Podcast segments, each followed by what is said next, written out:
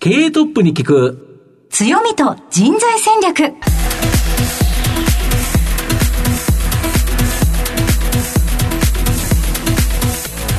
毎度相場の福の神こと藤本信之です。アシスタントの飯村美希です。経営トップに聞く強みと人材戦略。この番組は相場の福の神こと財産ネット企業調査部長の藤本信之さんが注目企業の経営トップや人材戦略を担うキーパーソンをゲストにお迎えしてお送りします。企業を作るのはそこで働く人ということなんですがゲストには毎回事業戦略上独特の強みとその強みを生かすための人材戦略じっくりとお伺いしていきます。この後早速トップのご登場です。この番組は JAC リクルートメントの提供でお送りします。経営トップに聞く強みと人材戦略経営トップに聞く強みと人材戦略。本日のゲストをご紹介します。東証プライム上場、証券コード2464ビジネスブレイクスルー。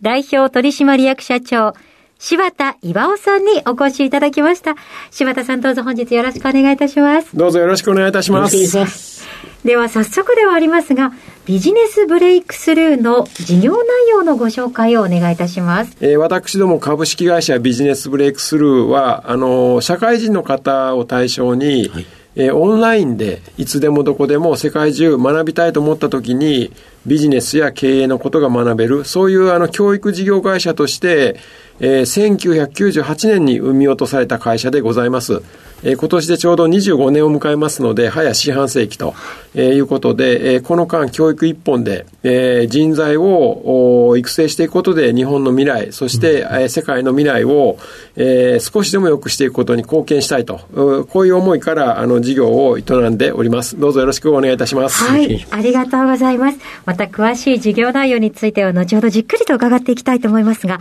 まずはトップは企業にとって大切な人材であり強みでございます。お人柄に迫らせていただきたいと思いますので、しばし質問にお付き合いをお願いいたします。では、柴田さん、生年月日を教えてください。私、あの、1965年9月11日生まれでございます。はい、現在おいくつでしょうか？えー57歳になります。はい。ご出身はどちらでしょうか？はい、愛媛県の出身でございます。子供の頃はどのようなお子さんでしたか？あの子供の頃はですね私あのアウトドア派でございまして、はい。まあ、愛媛県といえばあの海も近く山も近く、そしてあの愛媛といえばポンジュースなんですけれども、はい。みかん畑いっぱい至る所にありまして、はいまあ、大体あの学校に行ってあの終わったら夏は水泳でプールで。で、えーそれ以外の時は野球するか相撲するかして、で、帰りはみかん畑の間をこう近道なんで、はいあの、すり抜けながら、で、家に帰ると。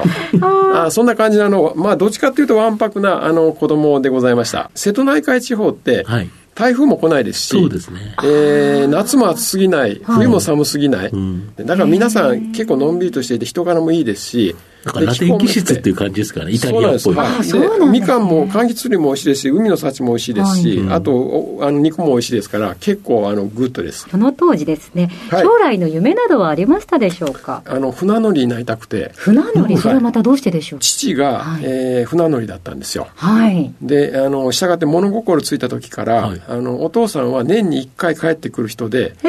ってきたら3ヶ月いる。はい。でも、はいあの、3ヶ月終わったら突然いなくなって、はい。じゃあ行ってくるからって言って、行って、しばらくずっと帰ってこないと。で、あの、帰ってきたらお土産いっぱい買ってきてくれるんですよ。はい。例えばそのオランダ行ってチーズとバター買ってきたって言ったらバケツみたいな缶詰に 中全部チーズですよ、はい。はい。で食べられないですよねそんなに。でこうやってスプーンではい。スイカ食べるみたいな感じで、はい スプなスプーンで食べるんですよ。とか、はい。あとあのアフリカ行ってピスタチオ、これもバケツみたいなやつにボーンと入っててずっとひたすらピスタチオ食べ続けるんですけどでもあのなんかいろんな世界に行けてそんな、あの楽しいお土産とか買買って帰れてかつ休みはまとめてボーンとあるじゃないですか、いいなと思って。思ったんですけれども、はい。父に相談したらやめとけと。もう秒殺であそれだけはやめとけって言われて、それであの違う道を選ばなきゃっていうのが高校3年生のあ、夏です。そうでしたか。やっぱりお父さんなりにすごくご苦労をよくご存知だからっていうところがあったんでしょうね。あの今後あの船便は、はい。あの飛行機とかいろんな貨物に負けると。それからその日本から自動車持って行って鉄鉱石とか石油を持って帰るみたいなそうそういう貿易の船だったんですけれども人件費の安いあのアジアの人たちがそういうその仕事は取っていくから、もうあのー、まあ、商船三井系の会社だったんですけれども、はい、産業的にはちょっと未来はそんなに明るくないからやめとけと。ちょうどその為替が、あの、要するにそのブレトンウッズ体制とかになって、360円から100何十円とかに切り下がったりして、確実に打撃になるからということでやめとけってもう秒殺でした。なので私、あの、飯食いながら親父に緊張しながら、実はその進路なんだけど、えー、船乗りになりたいんだけどって言ったらですね、ダメとかもう箸止まりましたよ。そんな感じで。はい、ああ、そうでしたか。その後、京都大学にご進学、そして大学院まで行かれたということなんですけど、はい、勉強も熱心にやられてたんでしょうか？はい、あの、大変真面目な、あの、生徒でございまして、はい、あの、中間テストと期末テストだけは、あの、そこそこの点を取らないと、はい、お袋が弁当を作ってくれなかったんですね。行ってくるかと言ったらここにあるはずの弁当箱がないんですよ。で1週間ぐらいしたら弁当が置いてあるんですね、はい、だからそのあの償いの時期は過ぎたみたいな、ですからはい。あのやらざるを得なかったんですね、はい、勉強は。ですので中間テストと期末テストだけは一生懸命勉強して弁当が得られるぐらいの点数は取らなきゃっていう。はい。そんな感じでございました。はい。社会人のスタートは、現在のコンサルティング会社のアクセンチュアにご就職されたということなんですけれども、はいその後すぐイギリスにご留学されたということなんですが、これ、どういった経緯でしょうか？大学で都市計画の勉強を私してまして、はい。はい、京都の西陣の町、はい、西陣織の西陣の町の計画をしてたんですよ。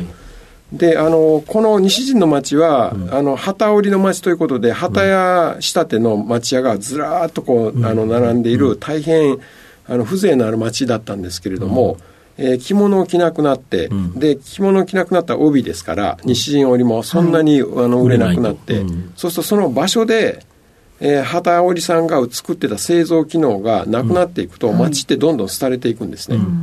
で、これってあの建築学科で工学部とかデザインとかで街をなんとかできるわけないじゃないですか。うん、経済ですよね。はい、経済ですよね。はい、あと政策か経済。なので、このテーマなんとかしようと思ったら、そっち勉強しないといけないなと思って、それで、それがあの、イギリスに留学しようと思ったきっかけです。そうですか。で、こっちは真面目な理由なんですよ。はい、ロンドンって、あの、世界の中のワールドシティの中で、戦前の街が残っていて、うん、政治の中心であり、経済の中心であり、はい、文化の中心の街ってロンドンしかないんですよ。なるほど。うんで東京は政治、経済、文化の中心ですけど、うん、街は戦争の後ですよね。パリは別に金融の中心でもないじゃないですか。そうですね。ニューヨークは、あの、政治以外は中心ですけれども、うん、政治はワシントンですよね、はい、で。そう考えていくと、ロンドンしかないんですよ。だから都市計画だとそういう古い街並みで歴史的なそのものも文明の遺産だから、アセットとして残しながら、経済としても発展していかないといけないと。だけど、あの、便利な時代になった産業革命以降じゃなくて、ちゃんと古い街並みが、京都は8世紀ですから、もともとできたのは。はいで、というのを残していこうと思ったら、あそこかなと思って行ったのがきっかけなんですけれども、それが3月とか4月に出願して、結果が出たのが7月だったんで、大学院2年生の時なんですけど、はい、で、そうすると就職しないといけないじゃないですか。はい、だって3月で卒業しないといけないわけですから。はい、で、それでその、就職したっていう。で、就職6月1日に入社しまして、アクセンチュアに。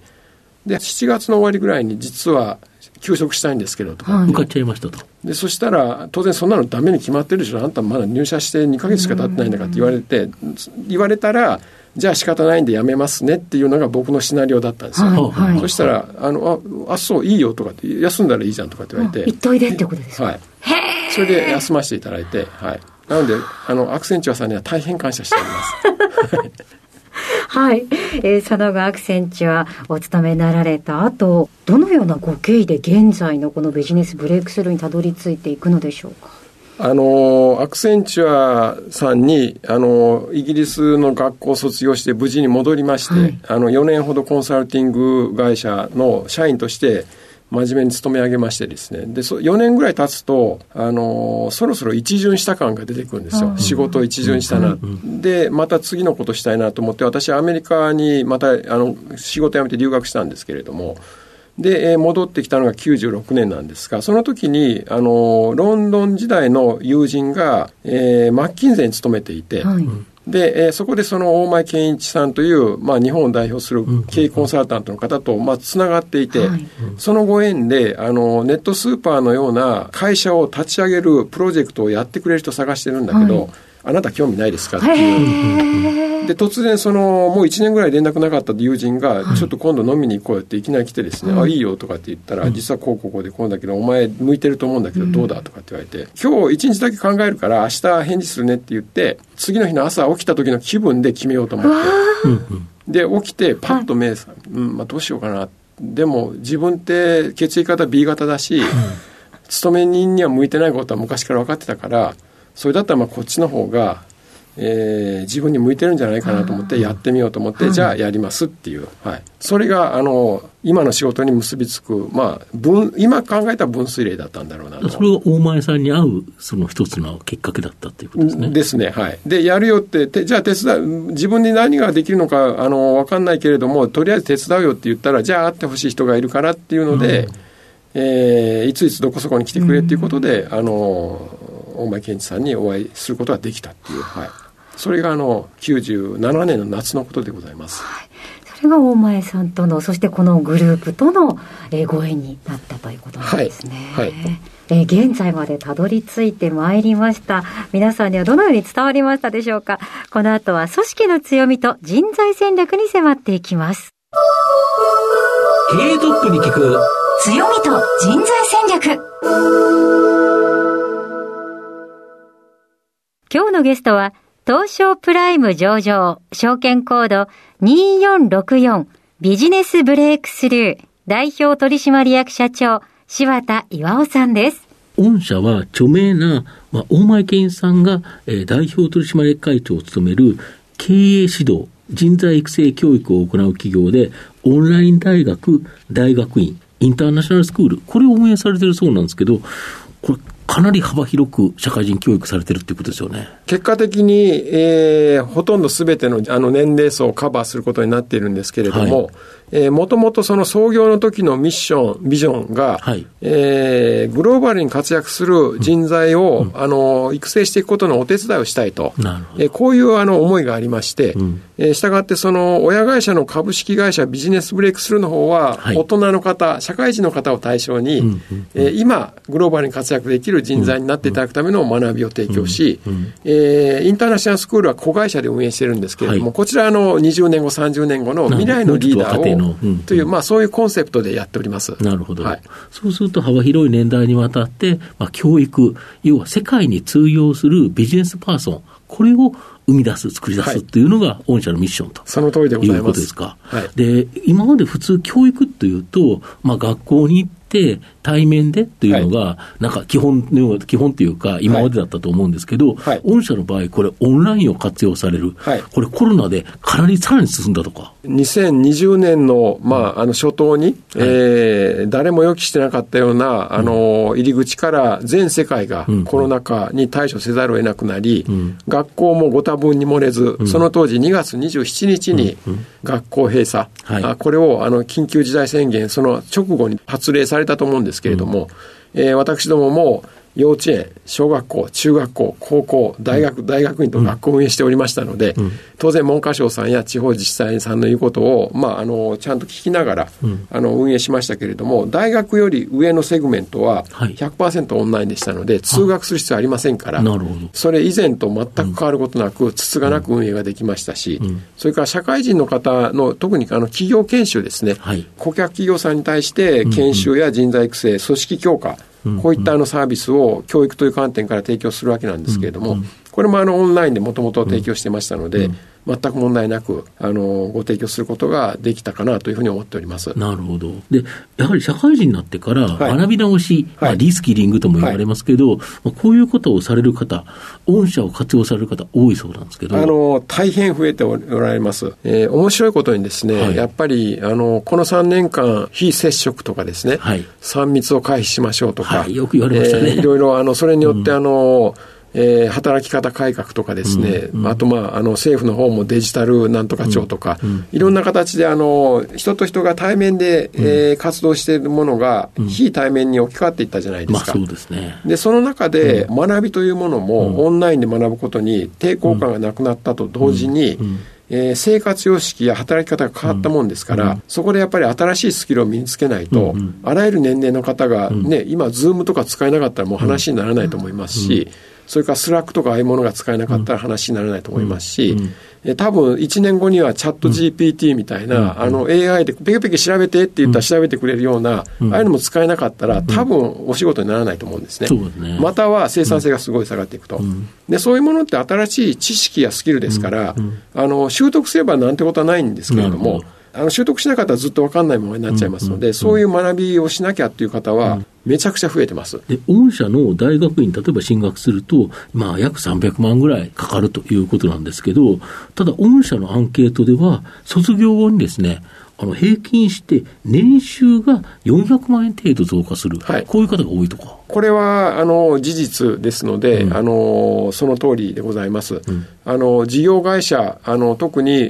ー株式を公開している株式会社が運営している、あの学校ですので、はい。特にそのビジネススクールですから、ん。いわゆる投資したお金に対してそれ以上のリターンがあるのかと、これは当然あのお金を払う側は興味津々だと思うんですよね。はい。でそうするとあの私どもの場合例えば MBA という経営学修士の学位を取るためには、あの都合300数十万円、まあ、あの310万円から350万円ぐらい必要なんですけれども、えー卒業して毎年アンケートを取っておりまして、はい。えーでそのアンケートの結果が、えーまあ、卒業して何かいいことがありましたかっていう中で年収が増えたと、ん。じじゃあいくらぐらい増えましたかっていうことで、大体その100万円刻みぐらいでこう聞いていってるんですけど、その平均を取るとですね大体400数十万円なんですよ。でしたがってあの卒業は大体2.8年で卒業するんですけれども、働きながら、ま、あの学びますので、ですのでそその間に払ったトータルの、えーお金よりも、えー1年間でもう回収できますから、投資自分に対して投資をして、ちゃんとリターンはありますということが、まあ、一つの指標ですけれども、お示しできているのかなというふうに思います。あれですね、株式投資でいうと PR1 倍っていう形で出したものがすぐ返ってくるそうっていう感じですよね。はい、でかつあの翌年以降も当然そんな翌年年収がゼロに死んじゃうわけじゃなるわけじゃないいですかららね。はい。年収ですから、はい。あの、その年以降も大体それぐらいはもらえるだろうはい。ということでいうと、めちゃくちゃいい投資ですよね。はい、あの大変いいと思いますし、今、その、えー内閣や政府なども、労働生産性が上がらないとか、日本だけなんかその賃金が過去30年間変わってないとか言ってるじゃないですか。はい。でもあの、人材に投資しなかったら、リターンは生まれないですよね。投資しないのにリターンだけ生まれたら魔法の杖みたいなもんですから、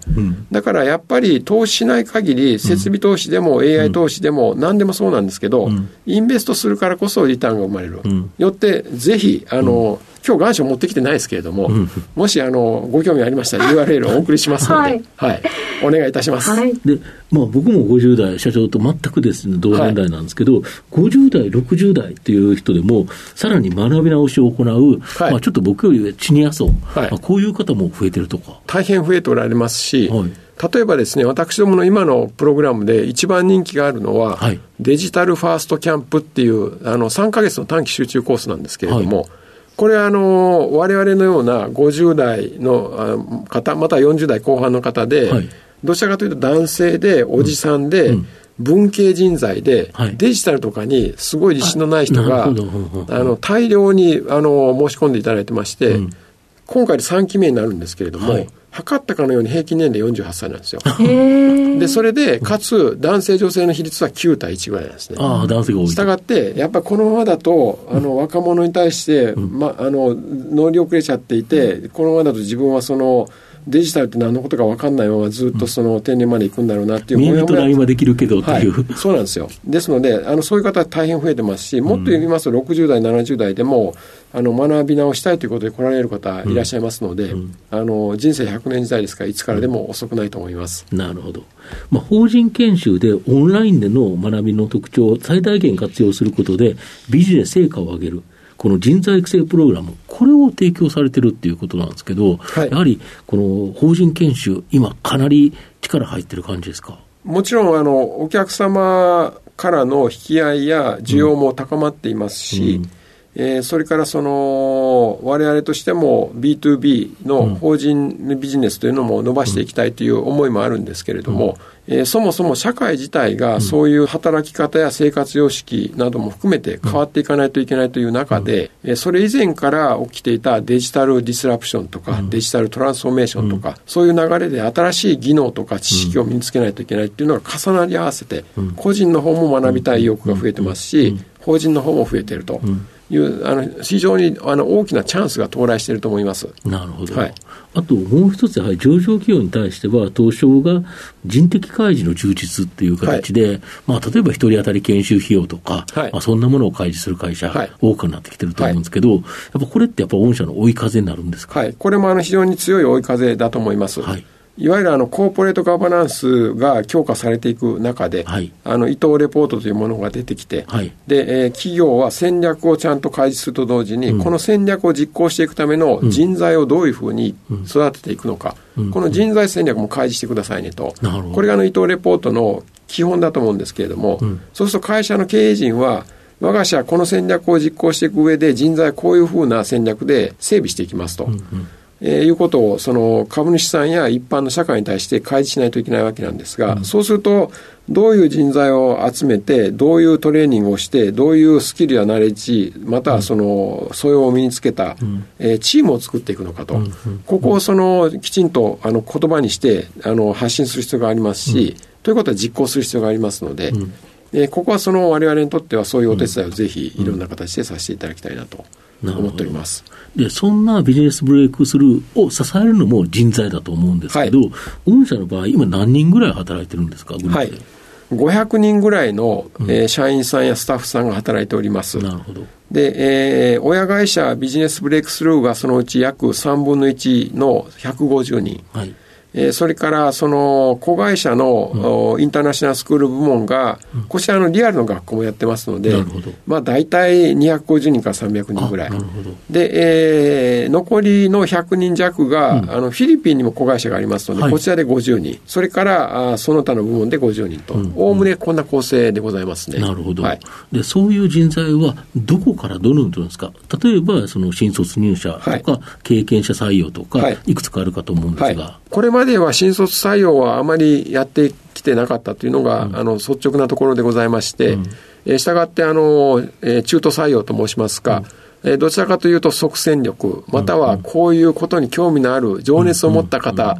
を採用させていただいてきたというのが、あの経緯でございます。で今後あの、中経営計画でやっぱり人材の採用拡大、育成、注力されるということなんですけど、はい。まあ、どれぐらい社員増加してるんですか？この10年間で見ますと、うん、私があの今の株式会社ビジネスブレイクスルーにお世話になったのがちょうど2012年なんですけれども、うんうんその当時と比べますと、そうですね、多分百数十名から500名ですから、3倍ぐらいになったのかな。はい。なるほど。で、直近の数年間で見てみますと、うん、やはりあの、新しい教育を企画する部門、うん、それからテクノロジーを活用して、さっきのチャット GPT とかもそうですけれども、えー、テクノロジーを教育にこう導入していくような、うん、あのデジタルと教育の橋渡しをするような、そういう、あの機能の方、うん、えー、それからそのそういう新しいプログラムを運営していく方々ですね、うん。うん、こういう方々の採用を積極的に行っております。なるほど。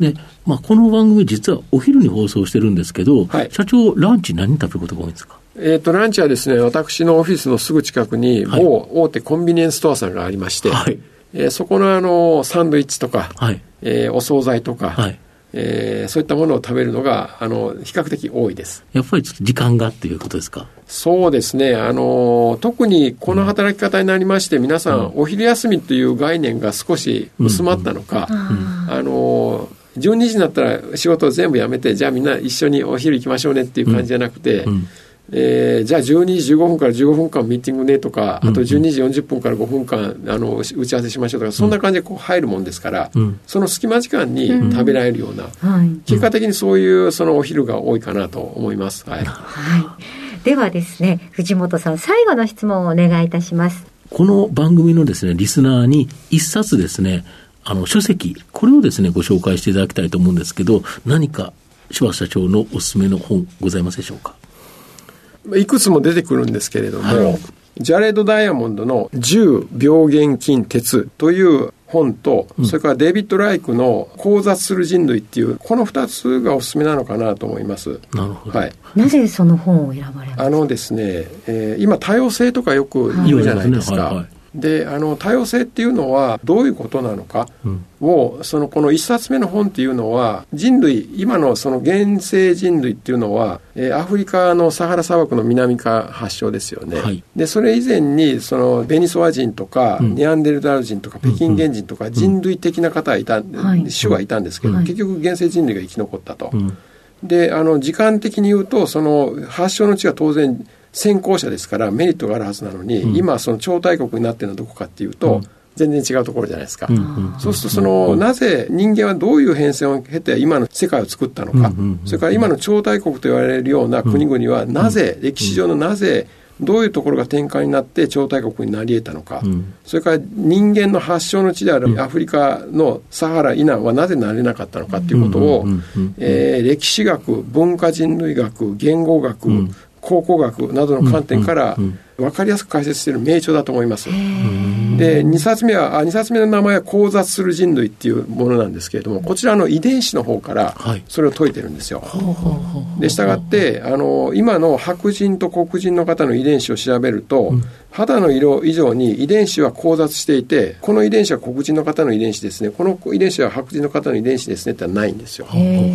だから遺伝子レベルでいうともうあの人間ってのはみんな一緒で、はい、あの混ざっちゃってる、はいでそそれをその遺伝子の観点からずっと紐解いていってるんですね。したがってさっき言ったようなアフリカから北行ってアラスカ行って、えー、北半球行って南半球行きました。アステカ文明とかなんとか文明で行きました、それからそこからそのあの中東行ってインド行って東南アジア行って、うん、えー、そしてそのニュージーランドとかニューカレドニア行きましたとか、うんうん、そういうのをあの遺伝子の変遷から今で言ったらあのガンマ株とかベータ株とかデルタ株とかオミクロンとかっていうのと基本的に一緒なんですけれども、そういう感じであの通ってますので、日本人が今後そのいろんな移民の方を受け入れたりそれから会社が多様性のある組織にしないといけないと、ダイバーシティインクルージョンですよっていう時に、なぜ多様性が重要なのかということを、違う観点から分かりやすく解説しているので僕はすごくお勧めだと思います。はいありがとうございます、はい。ぜひ皆さんお手に取っていただければと思います。改めまして今日のゲストは東証プライム上場ビジネスブレイクスルー代表取締役社長柴田岩尾さんでした。柴田さんありがとうございました。どうもありがとうございました。経営トップに聞く強みと人材戦略東証プライム上場 JAC リクルートメントは世界11カ国に展開するグローバルな人材紹介会社です。スペシャリストや管理職の人材紹介を通じて、長年にわたり多くの企業の成長に貢献した実績を持ちます。当社では、役員、CFO、CIO、本部長、社外取締役などの経営幹部層の人材紹介に特化した専門部署、JAC エグゼクティブを構え、企業の経営課題解決を支援しています。経験豊富なコンサルタントが経営課題をヒアリングし、課題解決に導く人材をご紹介いたします。企業の経営改革を担う人材など、経営幹部の採用なら、東証プライム上場、証券コード2124、JAC リクルートメントにお任せください。お送りしてきました経営トップに聞く強みと人材戦略。そろそろお別れのお時間です。今日のゲストはビジネスブレイクスルー代表取締役社長柴田岩尾さんでした。それではここまでのお相手は相場の福の神財産ネット企業調査部長の藤本信之と飯村美希でお送りしました。次回のこの時間まで。ほなまたお昼やで経営トップに聞く強みと人材戦略この番組は JAC リクルートメントの提供でお送りしました。